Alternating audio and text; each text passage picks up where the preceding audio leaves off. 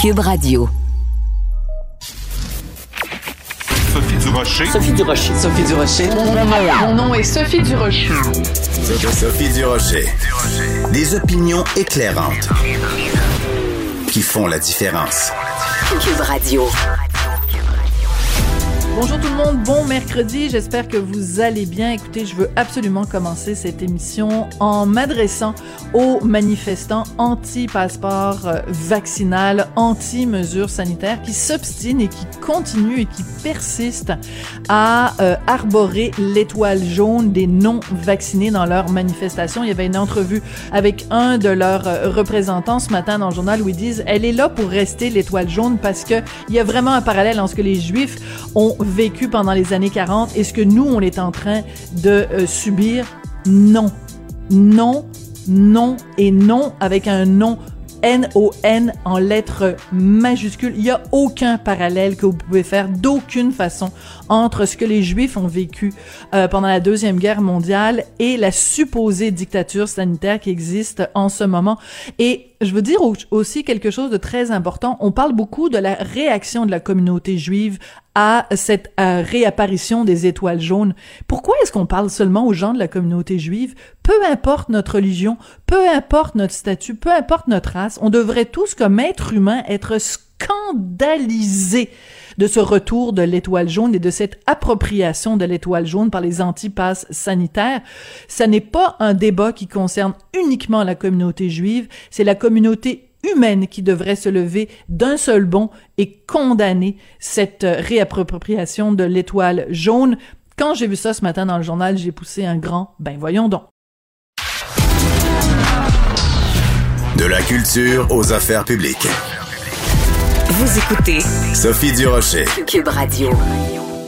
Dans la section Faites la différence du Journal de Montréal, Journal de Québec, il y a toujours des lettres intéressantes euh, envoyées par des citoyens qui veulent témoigner, euh, qui veulent partager euh, une partie de leur vécu, réfléchir avec l'ensemble de, de, la société à différents enjeux. Et je suis tombée hier sur une lettre particulièrement intéressante. Elle est signée Julie Sénécal.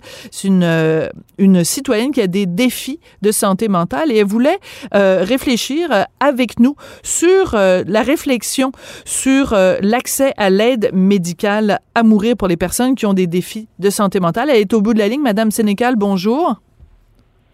Bonjour. Madame Sénécal, d'abord, je veux vous remercier d'avoir écrit cette lettre dans la section euh, Faites la différence parce que même en 2021, c'est pas nécessairement facile, c'est pas nécessairement évident de parler de problèmes de, de, santé mentale. Pourquoi vous, vous avez décidé d'écrire cette lettre-là? Ben moi, quand j'ai quand j'ai vu que la commission spéciale sur l'évolution de la loi concernant les soins de fin de vie poursuivait sa réflexion sur l'accès à l'aide médicale à mourir pour les gens qui ont des, des euh, défis en santé mentale, j'ai pas fait autrement que de vouloir réagir parce que euh, il manquait avant d'aller là, mm-hmm. il manque énormément de ressources dans le domaine de la santé mentale pour encadrer les gens, pour les aider à, sortir de leur euh, de leurs défis ou même de les accompagner pour ceux qui ont des problèmes très très graves, euh, pour les accompagner. Donc, euh, je me suis dit, il faut, faut, que je fasse quelque chose. Et donc, je me suis dit, la seule chose que je peux faire, c'est, c'est témoigner mon expérience mm-hmm. et aider aux décideurs de d'étudier la situation comme il faut parce que euh, je pense qu'il y a énormément de projets d'études qui doivent être menés euh, au niveau de de l'encadrement des personnes qui ont des défis de santé mentale. Il, manque de multidisciplinarité et euh, ben, il manque de ressources. Il manque de ressources. En tout cas, dans votre cas, c'est vraiment flagrant dans votre euh, témoignage. Donc, 2013, vous faites une, une dépression majeure. Ça a duré plusieurs années. Quel genre d'aide vous avez reçu à ce moment-là? J'ai euh, eu la chance d'avoir des assurances, mais même avec les assurances, ça m'a pris deux ans avant de trouver un psychologue et un psychiatre. Ben voyons. Euh, donc, pendant ma dépression majeure, euh, j'ai pas eu vraiment de ressources. J'ai mes assurances ont engagé un ergothérapeute pour m'aider. Puis ça a été un ange qui est tombé du ciel. Là. Hmm. je vais je vais l'appeler comme ça. Euh, mais j'ai j'ai dû attendre très longtemps. Puis je suis encore sur les listes d'attente. Vous Par êtes en... contre, à, co- à cause de mes nombreuses hospitalisations, c'est uniquement cette année que le psychiatre de l'hôpital m'a proposé de me prendre comme patiente et euh, m'a inscrit dans un programme euh, dans un programme euh, avec une psychologue. Mais de 2013 à aujourd'hui, j'ai j'ai été obligée d'aller au privé. Puis même au privé, ça l'a ça, ça l'a pris deux ans. Mais c'est absolument hallucinant ce que vous nous racontez, Madame Sénécal. C'est-à-dire que nous, on pense que comme société, on a un filet social, on a un filet du système de santé pour les citoyens et que quand on a un problème, un défi euh, de santé mentale, que le filet est là pour vous attraper. Mais vous, le filet était pas là pour vous attraper du tout. Non. Puis le filet euh, dont vous parlez existe pour les personnes qui ont eu plusieurs hospitalisations. Donc, il existe euh, quand il y, a, il y a désespoir, il y a, il y a, il y a, il y a, volonté de suicide, etc., mais il n'existe pas en amont. Il n'y a pas de filet de sécurité en amont. Donc, on attend que le problème soit tellement grave que la personne est un danger pour elle-même ou pour les autres avant d'intervenir. De mon expérience personnelle, que vous venez de dire, vous avez raison. C'est terrible, Madame Sénécal, ce que vous nous racontez. Premièrement, c'est encore une fois, je vous remercie de, de la transparence dont vous faites preuve en nous racontant euh, votre histoire.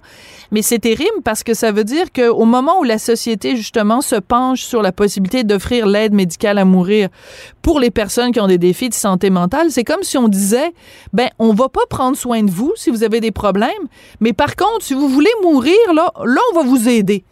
On, on, on va pas vous donner les moyens de, vous en sortir, on va pas vous encadrer, on va pas être bienveillant avec vous. Par contre, euh, si vous êtes rendu au bout du rouleau, que vous en pouvez plus, que vous êtes écœuré de la vie, oh ben là, peut-être, on va vous aider à mourir. Je trouve ça horrible. Vous venez de résumer la raison pour laquelle j'ai décidé de partager mon expérience. Je trouve ça horrible aussi. Parce qu'il il manque, je me répète ça, mais il manque énormément de ressources. Alors, moi, je veux parler avec vous, Madame Sénécal, si vous le permettez, peut-être plus en, détail, sans divulguer des choses que vous voulez pas divulguer, mais quand même, quand on fait une dépression majeure, on a besoin de sentir de la bienveillance, on a besoin de se sentir écouté, de se sentir euh, euh, aimé, de se sentir euh, valorisé. Si vous avez passé deux ans où vous n'avez pas pu euh, voir ni psychologue ni psychiatre, vous deviez pas vous sentir ben ben écouté? Non, et ça m'a mené à deux tentatives de suicide. C'est c'est ce que je peux répondre. Ouais. Mais ce que ça veut dire, c'est que pour vous, vous êtes une personne qui nous parlait aujourd'hui, mais pour une Julie Sénécal, il y en a peut-être 10, 20, 30 qui, euh, pour qui la, tentative de suicide a, fonctionné. Donc, il y a, quand je parlais du filet social tout à l'heure, ben, on en a échappé beaucoup des gens en n'étant pas capable d'en prendre soin. Exactement. Puis mon témoignage, je tiens à, à le mentionner. Mon témoignage, c'est le mien. Par contre, j'ai fait énormément, énormément de thérapie et ça inclut euh, les informations que je mets dans mon témoignage, ça inclut les témoignages de d'autres personnes que j'ai fré- fréquentées en thérapie qui ont les mêmes défis que moi. Ça inclut, euh, j'ai parlé à ma psychiatre, ça inclut ses préoccupations.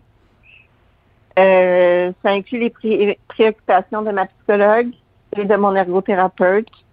Donc, euh, oui, c'est moi, Julie Sénécal, qui témoigne. Par contre, ce témoignage-là a été informé par énormément de gens.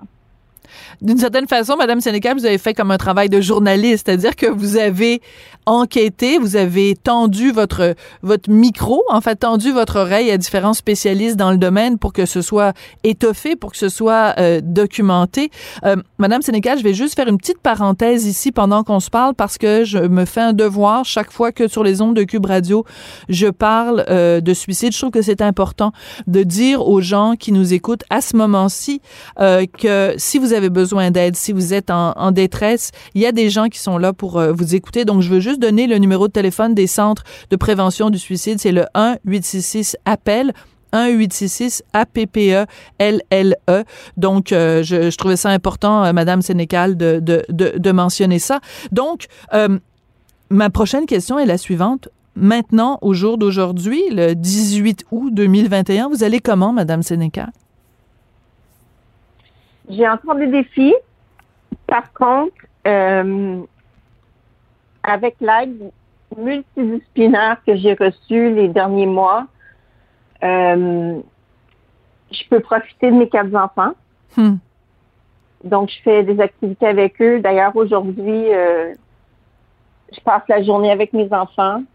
J'ai recommencé à me mettre en forme, puis je trouve un moyen d'apprécier la vie. Hmm. C'est un beau témoignage. Mais, mais si j'avais pas eu l'aide multidisciplinaire, je serais probablement pas en train de vous parler aujourd'hui. Puis j'ai été chanceuse, mais ça l'a pris huit ans. Hmm. Si vous aviez eu cette aide-là il y a huit ans, Madame Sénécal, ça aurait changé quoi? Ça aurait changé énormément de choses. Je serais encore au travail parce qu'en ce moment, je suis en retraite médicale. Euh, je ne serais pas divorcée. Hmm. Euh, ça aurait changé tellement de choses. Je serais plus en forme que je suis aujourd'hui, même si je suis quand même très en forme. Euh, puis j'aurais, j'aurais, j'aurais été capable d'avoir une, une meilleure joie de vivre. Hmm. Dans je votre... m'en serais sortie. Je m'en serais sortie, probablement. Voilà. Est-ce que ce que vous ressentez par rapport au système, c'est euh, du découragement, c'est de la colère, euh, c'est de la déception? Ça ressemble à quoi ce que vous ressentez par rapport à ce système qui n'a pas été capable de vous aider comme il faut euh, il y a huit ans? Le mot que je pourrais utiliser, c'est frustration. Parce que je vois au niveau provincial et fédéral, là où les gouvernements investissent leur argent, qu'il y a tellement de frais euh, de médicaments et tout qui sont remboursés quand s'il y avait une équipe multidisciplinaire en santé mentale qui existait et qui serait là en amont Hmm. pour les personnes qui ont des défis de santé mentale, euh, cet argent-là pourrait être économisé et investi pour justement les services en amont. Hmm. Moins de médicaments puis plus de, de sentiments pour que ça rime. Euh, ouais. Parce que quand, quand les gens euh, sont pris en charge par le système de la santé, souvent c'est presque trop tard. Mm -hmm. Donc là, ils sont obligés de, de prendre plein de médicaments, de, de, faire des thérapies, puis ils sont sur des listes d'attente éternelles. Là. Quand, quand on est en détresse, puis on est à un point où on veut s'enlever la vie, euh, c'est parce que c'est rendu vraiment trop tard. Hmm. Puis pour remonter la pente, quand on est rendu là, ça prend énormément de, de ressources puis de, de médicaments. -hmm. Madame Sénécal, dans votre lettre, il y a une phrase euh, qui, je pense, résume bien euh, l'ampleur de la situation et la gravité de la situation. Vous dites, et je vous cite, Pendant mes périodes de détresse intense, sans ressources disponibles, si l'aide médicale à mourir m'avait été proposée, j'aurais signé oui, ne voyant pas d'autre issue. Euh, ça, c'est la fin de, de la citation. Donc, c'est important d'entendre des gens comme vous parce que si en effet on passe, on pense à rendre l'aide médicale à mourir disponible pour des gens qui ont des défis de santé mentale, mais qu'on ne les, leur offre pas les ressources suffisantes pour les aider à s'en sortir, on risque de se retrouver, en effet, avec des gens qui ont recours à cette décision ultime, alors que si on les aidait, ben, ils, ils se rendraient pas jusque-là. Vous avez très bien résumé euh, mon, ma pensée, mon intention euh, par rapport à ma lettre. Quand, quand on, je vais parler parce que je l'ai vécu, quand on est à un point où on veut mettre fin à notre vie, euh, on voit que la fin. On voit que la fin, on, on, on est en grand désespoir. Mm. Puis euh, même quand on nous offre de l'aide, on on voit pas que l'aide peut nous aider. Hum, c'est bien Comme dit, il- ça. il faut- Oui. Je comprends ce que vous voulez dire. par- parce qu'on on est tellement en désespoir que il n'y a plus rien qui existe, il n'y a plus rien qui, qui va, il n'y a, a- il y a plus rien. Donc, euh, moi, personnellement, à cette époque-là, quand l'époque quand j'ai pour laquelle j'ai cité la phrase, euh, j'aurais pris l'aide médicale à mourir volontiers. Hmm. Mais j'ai eu de l'aide. J'ai eu de l'encadrement. Ça a pris du temps, mais je, je l'ai eu.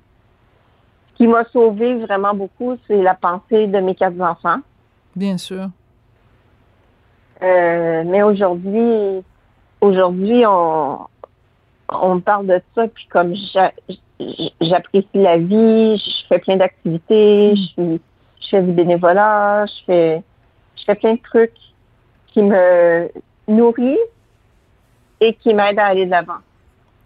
Madame Sénécal, j'ai adoré vous parler parce que je sens dans votre voix toute la, la détermination que vous avez et, euh, et euh, ben, je peux juste vous souhaiter une super de belle journée avec vos quatre enfants aujourd'hui.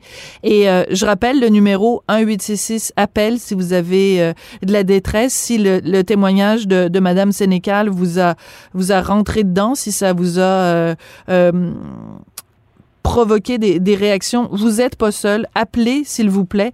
Et, mais je trouve que c'est important, votre lettre, Madame Sénécal, parce que comme société, on peut pas faire l'économie de cette réflexion-là. On peut pas, d'un côté, envisager l'aide médicale à mourir pour des gens qui ont des défis de santé mentale si en amont, comme vous le dites très bien, on n'a pas tout essayé, on n'a pas offert toutes, toutes, toutes, toutes, toutes les aides possibles.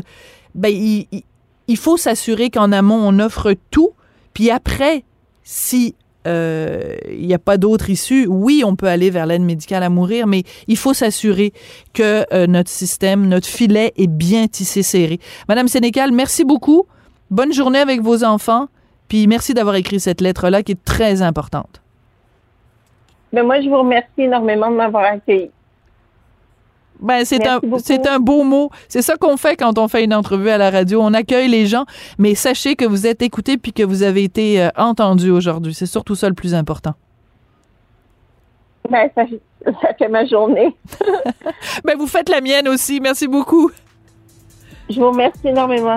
Merci à vous. Julie, Julie Sénécal, donc, qui signe euh, cette lettre vraiment extrêmement bien euh, tournée, extrêmement importante, extrêmement intéressante, et je pense une réflexion qu'on se doit d'avoir. Donc, vous allez lire ça dans la section Faites la différence sur le site du Journal de Montréal, Journal de Québec, et bien sûr, vous le retrouvez aussi dans votre version papier du journal. Cube Radio. Les rencontres de l'heure. Marie-Claude Barrette et Sophie Durocher. La rencontre Barrette du Rocher. Alors, vous le savez maintenant, l'habitude est prise à chaque heure. Il y a des rencontres au sommet sur les ondes de Cube. Moi, je suis très contente parce que mon sommet, c'est Marie-Claude Barrette. Marie-Claude, bonjour. Bonjour, alors euh, le sommet en direct. c'est drôle que tu dises ça, mais j'apprécie vraiment ces rencontres-là et euh, je j'aime regarder l'actualité différemment en sachant qu'on va s'en parler euh, je, je, il, y a, il y a quelque chose de plus pour moi. Puis je commence à recevoir des commentaires, Sophie, de nos moments. Et euh, j'aime ce que ce que j'entends, j'aime ce que je lis. Euh, tu sais, l'idée, c'est de faire aussi réfléchir des fois, amorcer une réflexion sur quelque chose. Et, et c'est, euh, je pense qu'on mise, on a, on, on le fait bien en tout cas jusqu'à maintenant. Je suis très, très contente. J'aime bien ton jusqu'à maintenant, parce que c'est peut-être aujourd'hui que ça chie. Oui, c'est ça. On le sait pas. On est prête à tout. Peut-être qu'aujourd'hui, ce sera pas la même chose. J'adore, j'adore ta présentation. Écoute, on a toutes les deux été interpellées, bien sûr, par euh, cette euh, lettre ouverte de Pascal Nadeau, donc ancienne chef d'antenne à Radio-Canada, euh, qui, dans les pages du Soleil, explique les raisons pour lesquelles elle n'est plus en ondes à Radio-Canada. Ça nous a touché beaucoup, toi et moi, parce qu'on est toutes les deux des femmes dans les médias. Toi, tu fais de la télé, moi, je n'en fais plus, j'en ai déjà fait. Et euh, on n'est pas à l'abri, personne, de... On est tous sur des sièges éjectables quand on travaille dans les médias. Absolument, pour plusieurs raisons. Eh, Mais il faut rappeler que Pascal n'a que 61 ans. Là. Je veux dire, c'est une, c'est une femme en plein cœur de sa carrière et Mhm. on avait appris justement qu'elle quittait Radio-Canada pour sa retraite. Et, et aujourd'hui, c'est, toute une autre histoire. Oh là euh, là. C'est toute une, parce qu'elle aurait eu une, une plainte anonyme déposée par une tierce, tierce personne d'un événement qui se serait passé euh, sur son lieu de travail, là, alors qu'elle prépare, euh, qu'elle préparait le téléjournal. Euh, et il y a comme un flou là-dedans parce que l'enquête, l'enquêteuse qui, qui l'a rencontrée, euh, qui avait été mandatée par Radio-Canada, euh, lui a fait lui, a fait savoir qu'elle qu'elle avait une plainte, mais elle n'a jamais pu savoir qu'est-ce que c'était exactement. Elle comprend qu'elle elle aurait euh, peut-être remis en question un texte qui lui avait été donné. Euh, mais tu sais, il y a plusieurs choses dans, dans ce qu'on lit sur Pascal Nadeau. Puis je trouve que la première chose, Sophie, c'est si vraiment ça part d'une plainte et ce n'est pas un prétexte pour arriver à une mise à pied, en tout cas à- dû à l'agisme, c'est ce Mhm. qu'on pourrait penser. Mais par exemple, la plainte, il faut, faut encore avoir le droit d'être rigoureux et rigoureux Absolument. dans la vie. Parce que Et- on, on pense tous, par exemple, à cette euh, histoire-là de Gilbert Sicotte, qui est prof de Oui. théâtre, le comédien que, que- très populaire. Écoute, il y avait eu des plaintes contre lui, puis c'était, on lui reprochait son style de de- d'enseignement autoritaire, mais ça dépend comment tu le vois. Est-ce que c'est quelqu'un qui est trop autoritaire ou c'est juste quelqu'un qui est exigeant? Donc, est-ce que c'est Pascal Nadeau qui a été trop exigeante avec un collègue de travail? Ça fait froid dans le dos. Ben, ça fait froid dans le dos. Puis moi, je, ne comprends pas que quand on lui a annoncé euh, en février dernier, quand la direction de Radio-Canada lui a dit, écoute, euh, avec cette plainte-là qu'on a contre toi, on doit te, mettre à pied pour un mois sans sans salaire, sans condition de travail, rien. Mais c'est presque impossible. C'est dur à, à comment Radio-Canada peut penser euh, faire ça sans nommer de quoi elle est peut-être accusée. On ne, elle ne le saura jamais à travers cette histoire-là.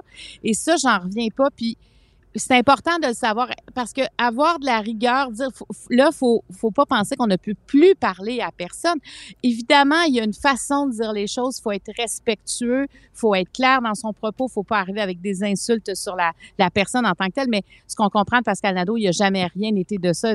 Toujours, j'ai été exigeante, exigeante envers moi-même, envers les autres. C'est pour ça que je perdure depuis plus de 30 ans aussi dans mon métier. Mais il y a un flou qui, pour moi, est tellement grave parce que ce flou-là, dont elle est euh, comme accusée sans le savoir vraiment de quoi, ben ça, on lui, elle a, elle a quitté ses fonctions à cause de ça. Donc, c'est vraiment un, une retraite déguisée, puis elle le dit, c'est, c'est pas son choix. Elle aurait aimé avoir des excuses de Radio-Canada sur la façon que les choses se sont passées. Ces excuses-là, elle les attend toujours, puis elle ne semble plus y croire que ça va arriver. Et, et Alors, ce qui est intéressant aussi, si je peux me permettre, Marie-Claude, c'est que Oui. donc elle, elle a écrit cette lettre ouverte où elle explique euh, ça et euh, parallèlement, elle a de- accordé une entrevue avec Richard Terrien, qui est leur chroniqueur euh, télé, et Oui. elle dit euh, que son syndicat, le syndicat qui représente donc les, les journalistes de Radio-Canada, a fait a envoyé une lettre quelque part au mois de juillet pour dire que Pascal Nadeau n'est pas la seule. Il y a eu d'autres cas En comme plus, ça de gens qui ont été soit suspendus, soit mis à pied Et écoute, le syndicat lui-même invoque des cas d'agisme. Alors, l'agisme, c'est quoi? C'est une discrimination comme le racisme, mais c'est basé sur l'âge. Puis moi, j'ai été terrorisée en lisant ça. Elle a seulement 61 ans. Oui. C'est rendu qu'on met euh, en, en danger des gens. Écoute, moi, j'en ai 56, là, je le dis, euh, mais j'ai quasiment peur de dire mon âge maintenant, Marie-Claude. Est-ce Ben, que je vais ben, me faire jeter à la poubelle, moi aussi, parce que je suis trop vieille? Mais c'est ça qui est inquiétant. Et elle se, elle- si elle parle aujourd'hui, ce qu'on comprend aussi, c'est qu'elle, elle, quand elle a vu qu'il y en avait d'autres dans son cas, elle s'est dit non, moi je vais parler au nom de tous et de toutes. Et elle fait bien. Il faut se lever et s'insurger contre Oui. ça. C'est et puis, puis moi, tu sais, qu'est-ce que ça lui a donné d'être fidèle à Radio Canada pendant autant d'années? Tu sais, quand on voit comment ça se termine, puis en plus l'expérience devait être reconnue et ça vient d'où ça? Pourquoi Pa- Pascal Nadeau ne pouvait plus euh, être chef de pupitre euh, pour, pour, les, pour les nouvelles de Radio-Canada? Parce qu'elle a 61 ans? Mais qui décide ça? Qui, moi, j'aimerais savoir, tu sais, on, on parlait hier de l'imputabilité. On- Oui. on sais, quand quelqu'un dit c'est moi, on dirait qu'on est étonné, on n'est plus habitué à ça. Mais qui? Il y a quelqu'un, là. C'est, c'est, pas un robot qui a décidé ça, là. Il y a des gens qui, dans un bureau, peu importe où, on dit, bon, ben là, ça serait le temps de rajeunir. Alors là, pour rajeunir, ben, faut qu'elle parte. Comment on peut faire ça? Parce qu'on peut pas y aller frontalement parce que ça Mm. sera pas accept, c'est pas acceptable. Donc, on le sait déjà d'y aller en, louvo- en, en, vouvo- en louvoiement comme ça, c'est qu'il y a déjà un problème. Alors, ce qu'elle fait, je pense qu'il faut vraiment euh, saluer, plus que saluer, je veux dire, c'est un, c'est un geste important qu'elle Mhm. pose aujourd'hui. Il faut soutenir Pascal Nadeau euh, dans cette démarche-là, puis ça ne peut pas arriver. Ah, écoute, y y on, on voit plein de gens qui sont, qui ont beaucoup d'expérience, qui évidemment sont plus âgés, mais à quel âge on est trop âgé, Sophie? Ben, à quel écoute, moment? Oui, à quel moment on est plus pertinent, on est plus pertinent, on n'est plus euh, à notre place. Et euh, je regarde, quand je regarde la, la lettre euh, et l'entrevue qu'elle a donnée, Pascal Nadeau, aussi, elle dit à un moment donné, parce qu'on sait que et sa mère et son père ont travaillé à Radio-Canada, et ouais. elle dit, ben, euh, euh, mon père, donc c'est Pierre Nadeau, elle dit, mon père, il doit se retourner dans sa tombe, voir ce que Radio-Canada est devenu. Elle a des mots très, très durs pour la direction de Radio-Canada. Et moi, je pense que aujourd'hui, il va falloir que les patrons de Radio-Canada sortent publiquement puis arrêtent de nous dire des informations qui sont pas vraies parce que ils nous ont dit euh, au courant de l'été, Pascal Nadeau part à la retraite. C'est un Ouais. mensonge. Alors, il faut que les- la direction de Radio-Canada, je rappelle que Radio-Canada reçoit un financement de tous les contribuables canadiens à hauteur d'un milliard 150 millions de dollars. C'est pas rien. Alors, ils nous doivent des comptes. On doit savoir exactement ce qui est arrivé à Pascal Nadeau. Euh, C'est- important. En tout cas, moi, je fais partie de l'équipe Pascal Nadeau. Je la soutiens complètement. Je suis Pascal. Je suis Pascal absolument parce que c'est une situation tout à fait déplorable. Et si, le, le- si ce dont on l'accuse était aussi grave, comment ça se fait qu'elle ne le sait pas, qu'elle, ça n'a aucun sens cette cette histoire-là? Alors voilà pour Pascal parce que je, on dirait plus que j'avançais dans sa lettre, plus que je lisais aussi le texte de Richard Terrien, plus que j'avais des raisons de m'insurger ce, ce, aujourd'hui. Tout à fait. Puis aussi, euh, elle fait euh, elle-même un parallèle avec Wendy Mesley. Donc, juste Oui. rappeler brièvement l'affaire de Wendy Mesley. Donc, elle, c'est du côté de Radio-Canada anglais. Et elle, elle avait été euh, suspendue parce qu'elle avait, lors d'une réunion de travail, même pas en ondes, elle avait cité le livre de Pierre Vallière, Nègre blanc d'Amérique, mais elle l'avait cité en anglais. Donc, je vais pas nécessairement reciter Ouais. ces mots-là en anglais parce qu'on sait que les mots ont pas la même connotation en français et en anglais. Et il y a eu une plainte, il y a une personne qui s'est plaint qu'elle a utilisé euh, ce, ce mot, ce mot-là en anglais et elle a été suspendue, elle a perdu son émission, puis après, ben, elle, a, elle a vraiment plus le choix juste de, de, de quitter CBC. Donc, c'est comme, il y a comme un règne de la terreur, aussi bien à Radio-Canada qu'à CBC anglais, où tu peux pas dire un mot de travers, euh, tu, te, tu te retrouves... Ben, au- c'est-à-dire que tu es, comme en observation. hein. Exactement. Et là, dès que tu fais la moindre petite erreur que tu glisses, oups, on s'en va chercher ça et on atteint notre objectif. Il y a quelque chose de machiavélique euh, dans cette histoire-là. C'est vraiment à suivre. Et tout comme toi, j'espère que Radio-Canada euh, va, va nous expliquer. Ça, qui aura sa- leur version des faits. Moi, je pense qu'il faut creuser et c'est un, il faut pas qu'il y ait de suite à ça. Faudrait pas qu'il y ait d'autres gens. Je pense qu'elle vient de payer cher euh, le fait d'avoir 61 ans. Et est-ce que c'est le même âge pour les femmes et les hommes? Je veux pas ouvrir une polémique, une polémique là-dessus, mais je me pose quand même cette question-là. Est-ce qu'un homme de 61 ans et une femme de 61 ans s'est perçu euh, de la même façon? Et moi, j'aimerais que la direction de Radio-Canada s'explique comment on peut décider ça de cette façon-là, alors qu'on on, est, on est censé être inclusif, ouvrir la porte à tous. C'est quelqu'un qui est compétent, qui a été fidèle, qui a toujours été là depuis plus de 30 ans. Alors, comment expliquer ça? Et moi, j'ai envie d'avoir des réponses. Absolument. Puis on se rappelle, il y a quelques années de ça, euh, quelques décennies de ça, c'est le cas de Michel Viroli qui avait été aussi euh, de façon assez cavalière Oui, euh, tout à fait. écarté. Il y avait un autre cas aussi d'une autre dame, je me souviens plus son nom malheureusement, qui avait aussi été écartée et qui avait euh, poursuivi Radio-Canada parce que justement, on l'avait remplacé par quelqu'un de plus jeune. Et- Donc, il faut être solidaire. Et, euh, et Oui. t- et la question que tu poses par rapport aux hommes et aux femmes, on le sait, c'est beaucoup plus euh, difficile. Écoute, euh, tu sais, toi puis moi, quand on fait de la télé, faut qu'on arrive une heure et demie à l'avance. Un gars, il arrive, pouf, pouf, un petit peu de poudre. Puis vieillir à l'écran pour une femme, c'est pas toujours évident. Ah Donc, non, non, non. Puis, puis on se fait faire des fois des commentaires aussi, tu sais, de... ben, oui, et il faut vivre, tu sais, c'est pas, mais il faut se défendre. C'est-à-dire qu'on fait partie de, je pense, de ces, de cette génération-là qui arrive où, où, euh, il y a plus de possibilités qu'il y avait pour avoir, euh, pour retoucher certaines choses, entre autres du visage. Il n'y avait pas ces questionnements-là il y a 20 ans, 30 ans, en tout cas, pas aussi précis que maintenant. Euh, mais au-delà de ça, euh, je pense que la- l'expérience devrait être le pro- la- la- l'expérience, la compétence, Mhm. la pertinence devraient être les premiers critères et non l'âge. absolument. Je suis entièrement d'accord avec toi. Donc, euh, je, équipe, euh, équipe Marie-Claude, équipe, euh, équipe Pascal. Écoute, Équipe Pascal. Euh, toi, tu as des enfants qui sont beaucoup plus grands que le mien. Donc, la question du cégep et de l'université Ouais. t'interpelle de, de, près.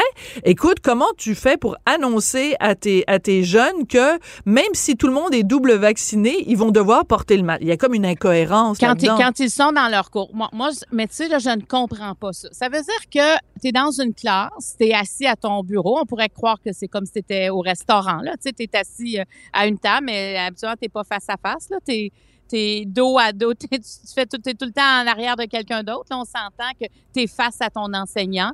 Et même si 100% des gens sont vaccinés, ils doivent porter le masque. Et là, parce que là, on dit, ben, il y a peut-être des étudiants étrangers. Et là, je, je comprends pas parce que les étudiants étrangers aussi devraient avoir la double Absolument. vaccination.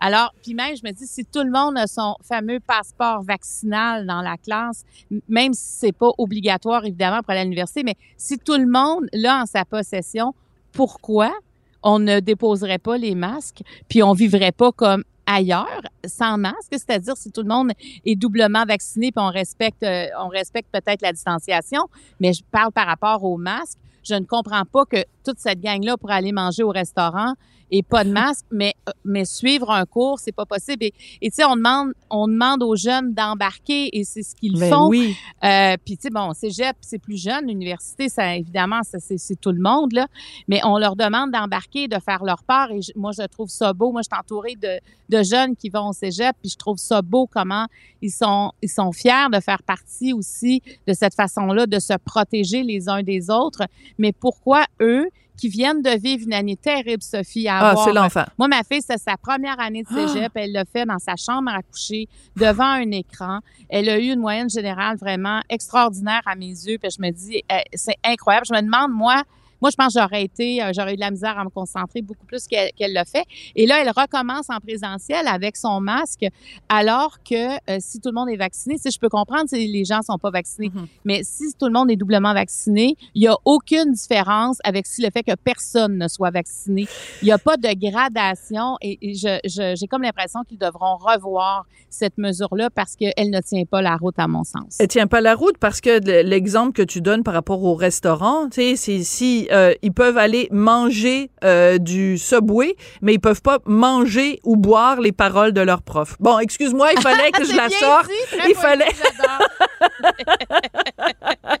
C'est exactement ce que je voulais dire, mais moi, je les ai en plus de mots. Alors, merci. Marie-Claude, merci beaucoup. Euh, c'est toujours, euh, ben, tu vois, finalement, euh, c'est pas aujourd'hui que, que ça s'arrête. Ça continue, ça continue fort. Euh, puis, écoute, salut tes, tes, tes, enfants qui, justement, ont été résilients. Le mien, ado, ça a été difficile aussi. Et écoute, je, vraiment, faut saluer nos jeunes qui, ont, qui sont passés à cette... Puis surtout que c'est des périodes où, écoute, les contacts humains sont tellement importants, les contacts sociaux. C'est là que tu te forges une personnalité. C'est là que tu te forges des amis, des contacts pour la vie. Puis là, ils étaient isolés chacun dans leur bulle. Vraiment, euh, beaucoup de résilience. Merci beaucoup, Marie-Claude, puis à demain. À demain.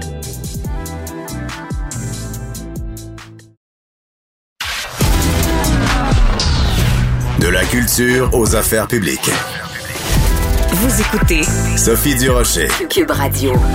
C'est fou comme le temps passe vite. Le 21 août prochain, ça va faire quatre ans déjà que Régent Ducharme est décédé. Régent Ducharme, cet auteur euh, génial, multitâche, qui pouvait une journée écrire euh, des paroles de chansons pour Charlebois, le lendemain écrire un roman, le surlendemain écrire une pièce de théâtre ou euh, un scénario de film. Et justement, parlant de Robert Charlebois, ben Robert Charlebois, vous le savez, a fait un album où il reprenait les chansons que Régent Ducharme a faites avec lui. Et ça va donner lieu aussi à un concert hommage qui va être diffusé sur les ondes de Télé-Québec le 3 septembre. Pour parler de tout ça, il y a Robert Charlebois qui est au bout de la ligne. Bonjour Robert. Bonjour Sophie Durocher, ça va bien? Bonjour, ben moi ça va très bien. Et toi Robert Charlebois, comment ça va? on, se voit pas souvent. Écoute, ben, ben non, comme, comme diraient les gens, on a vieilli de, de 20 ans euh, pendant la pandémie. Et c'est vrai, parce qu'habituellement... Tu ça, lui, Hmm. Attends, il disait ça, je ne veux pas citer tout croche, là, il y avait une phrase qui dit Ah, j'ai vieilli 20 ans plus vite que moi. c'est excellent. C'est inimitable quand même, c'est inimitable. Et oui, et donc tu as oublié aussi qu'il faisait des sculptures, il s'appelait oui. il faisait des trophées. Bon, tout ça pour te dire, et quelques chansons qui sont bien tournées aussi. bien tournées? Et c'est absolument euh, fascinant parce que moi, j'ai pu le voir donc à l'avance, ce concert hommage que Télé-Québec diffuse le 3 septembre, et j'avais les orteils euh, retroussés tout le long parce que, mm. euh, d'abord, la réalisation de ce, de ce concert-là est absolument extraordinaire. Les éclairages, les musiciens qui t'accompagnent, c'est absolument magnifique. Et euh, mm, mm, il y a plein de gros plans de toi pendant que tu chantes et on sent beaucoup d'émotion, l'émotion que tu as de retrouver les mots de Régent du charme. Mm-hmm. Écoute, ça c'est Louis-Philippe Hénaud, euh, en tout cas pour les images et tout, moi c'est pas ma force, mais tu sais les musiciens, nous on, est on, trois quatre copains, tous fous de Régent, donc mm. l'émotion elle vient de la qualité premièrement des, des, musiciens, ils sont euh, des, des, virtuoses, hein, j'ai pas peur des mots, puis ça fait 45 ans que je fais de la musique, donc euh, et, ils sont passionnés par Régent, et puis Louis-Philippe, lui c'est l'image, l'éclairage, comme tu dis, donc il fallait que les deux travaillent ensemble, mais on a fait l'album avant de faire l'émission. Mhm. Et puis tout à coup, euh, Claude est arrivé avec cette idée de pourquoi pas mêler les univers, bon, euh, Marcel Sabourin, Marie Tifo, Didier Lucien, Cynthia, de, gens qui liraient des extraits parce que moi, je me prends pas pour un écrivain, mais c'est absolument l'écrivain, en tout cas d'après Raymond Queneau puis Jean-Marie Leclésio, qui est quand même euh, prix Nobel de littérature, le plus important du, du 20e siècle dans la francophonie. Là. Hum. Ça, il, il, inclut tous les pays de la Terre avec ça. Donc, il faut que ça... C'est éternel, il faut que ça vive. Moi, je veux donner l'idée aux gens d'en savoir plus. Ne paniquez pas si la, vallée des avalées vous tombe des mains. Moi aussi, ça m'a tombé des mains plusieurs fois.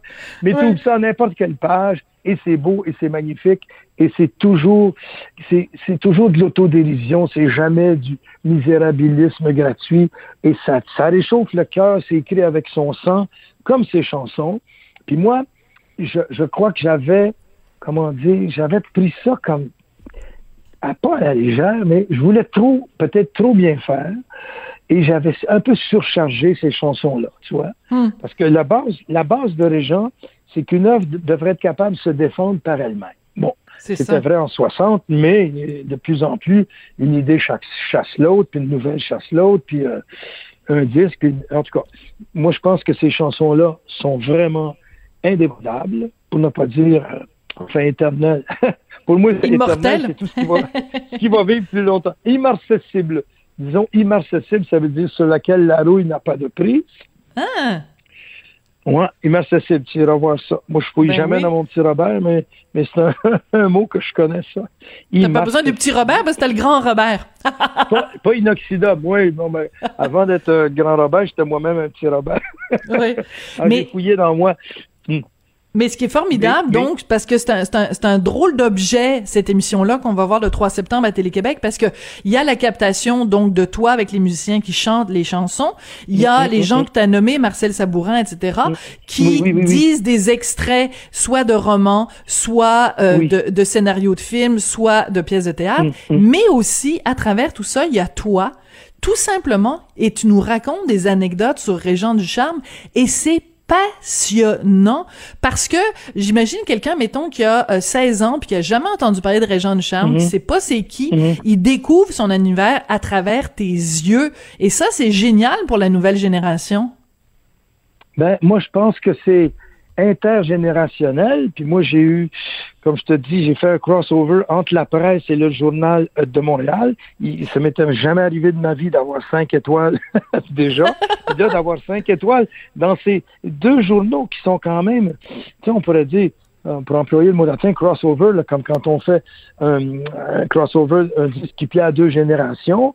Et Ouais. j'espère que ça va plaire à deux ou trois générations parce que il y a même des enfants qui accrochent sur Je suis né à cause du gazou, peut-être. Oui. Qui écoutent ça 15-20 fois de suite. Mais moi, mon but, ça n'a jamais été de faire des, des chansons pour enfants. Mais Régent était, comment te dire, on peut pas dire que c'était un enfant parce que c'est l'être qui a, qui a eu les, les antennes les plus longues et puis brillant. Et, tu sais, des fois, il y a des écrivains, comme c'est pas gentil de dire ça, mais mettons Modiano, qui est un peu quand même handicapé de la parole, tu vois. Dans Ouais. la vie, Modiano, il est pas, à moins qu'il qu'il lise un texte écrit, il n'est pas capable de faire une phrase complète, ou difficilement, tu sais, parce que son cerveau va trouver. Alors que Régent, c'était très clair et très concis. Quand il disait quelque chose, c'était euh, immarcessible. mais, mais ce qui est formidable, c'est que toi, tu as eu la chance de le, de le connaître, de le côtoyer, alors que pour, pour nous, le commun des mortels, ben, Régent du Charme, c'est un nom, c'est des livres, Oui. c'est des scénarios de films, etc. Mais donc, c'est une photo et demie de lui, aucune entrevue. c'est quelqu'un qui vraiment cultivait le mystère, pas par euh, par coquetterie, vraiment parce que ça y tentait pas de jouer euh, dans l'œil Mm. du, du grand public, mais toi tu l'as Mm. connu, donc t'es vraiment un des un des privilégiés. Si tu devais parler à quelqu'un qui a aucune idée c'est qui Régent du Charme, tu le décrirais comment? Ben, comme quelqu'un, écoute, c'était un gars qui avait un charisme incomparable, incomparable. Ah! La première fois que ma femme, la femme, ma femme, quand elle l'a vu pour la première fois, là, on commençait, on faisait encore des chansons ici, puis il venait de déménager à Shawbridge. On voulait, il disait, regarde Robert, euh, on va pas travailler ni chez toi ni chez moi parce qu'on va être dérangé par nos, nos problèmes domestiques, ta femme, ma femme, les enfants, nanana. On va se louer un petit truc. Puis quand il est rentré dans la maison, il m'a dit, Attends, as-tu d'autres des amis comme ça? Il m'a dit, j'ai jamais vu ça de ma vie. Non, non, non, non. Puis il était très, très fort parce que il- il- avec n'importe qui, il parlait avec, mon, avec mes enfants, mettons, tu sais. Mhm. Bon, j'amenais Jérôme chez lui, puis je lui faisais à croire que l'incroyable Hulk habitait en dessous de chez Régent, tu sais, dans, dans son sous-sol. Très drôle. Régent, ça le mettait. Il était furieux. Il disait, Robert, raconte-lui pas des choses comme ça. Mais il sortait, là, puis il y avait une gang d'enfants autour de lui. Bang! Euh, Hein? Il rentrait d'un bar, personne ne le connaissait. Il pouvait s'immiscer dans n'importe quelle conversation et c'est ça sa force. C'est là qu'il va chercher des expressions comme joyeux calvaire, etc. Ouais. Parce que le film Joyeux calvaire, avant qu'il trouve le mot joyeux, c'est en, c'est en côtoyant le vrai monde et en se laissant absorber. Parce que toutes les expressions qu'il y a dans mes chansons, là, ah ouais, fly, patine, pédale, c'est un gars qui a- il aimait ça aller au hockey, il aimait ça Ouais. aller aux puces, il aimait ça rencontrer toutes sortes de monde, mais il n'a jamais rencontré Arcan, même quand il réalisait. Il n'a jamais rencontré Hum. Lorraine Pintal.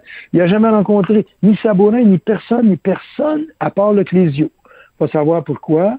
Le Clésio était le seul écrivain qui a pu aller passer trois, trois jours chez lui, dans sa cuisine, il y a 35 ans, ou plus que ça, il y a 50 ans peut-être. Et, et puis, ils s'en rappellent, ils sont assis à terre pendant trois jours à parler sur un plancher en prelard, là, tu sais, comme il y en a sur la rue Notre-Dame. Un deux- deuxième étage, son premier appart. Puis le Clésio, qui était un des grands aventuriers que j'ai connu dans ma vie, qui a été professeur au Mexique, à Albuquerque, il vient de l'île Maurice, tout ça, il a vécu en Afrique.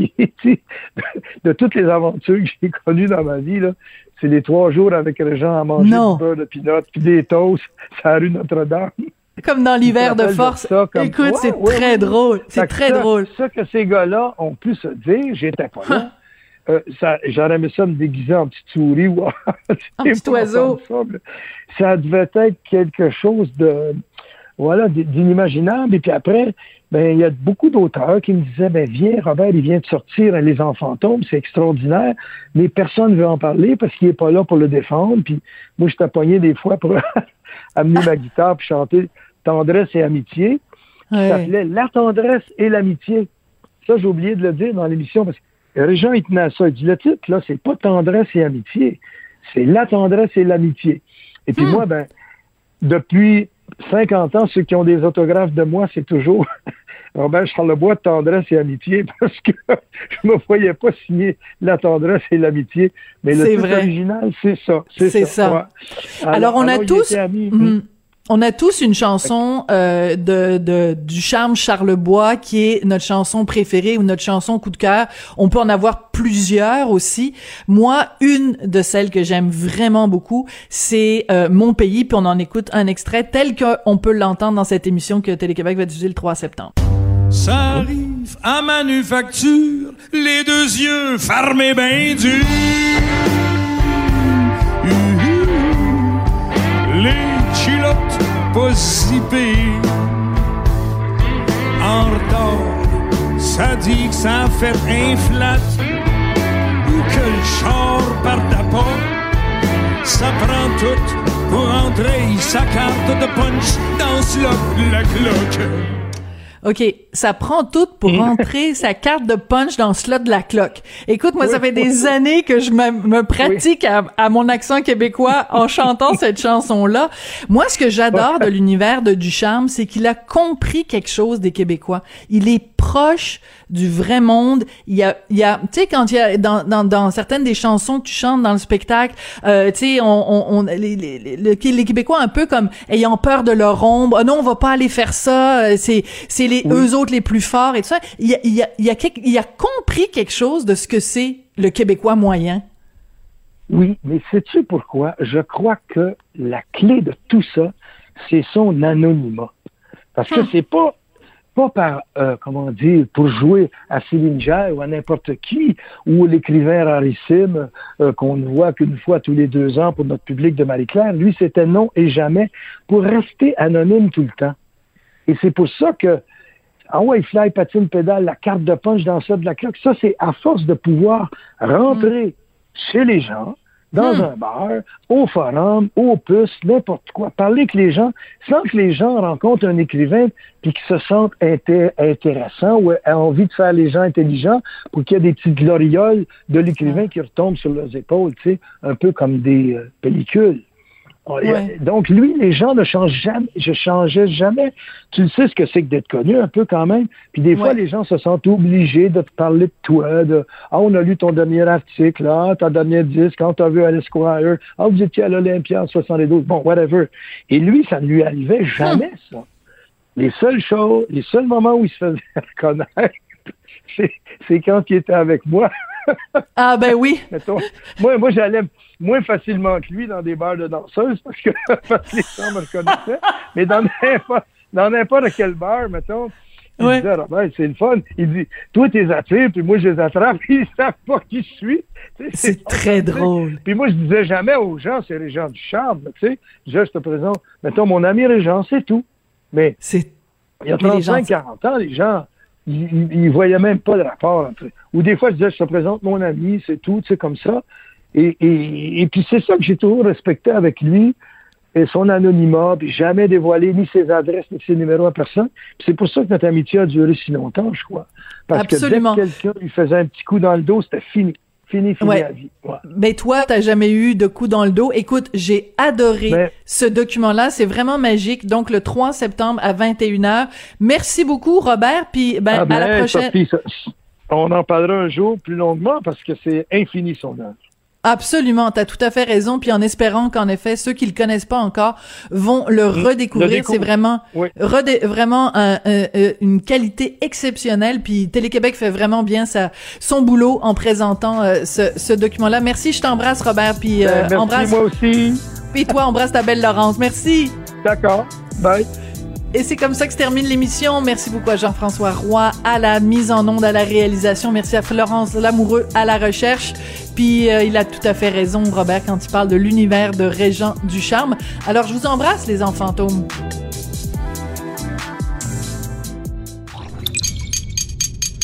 Cube Radio.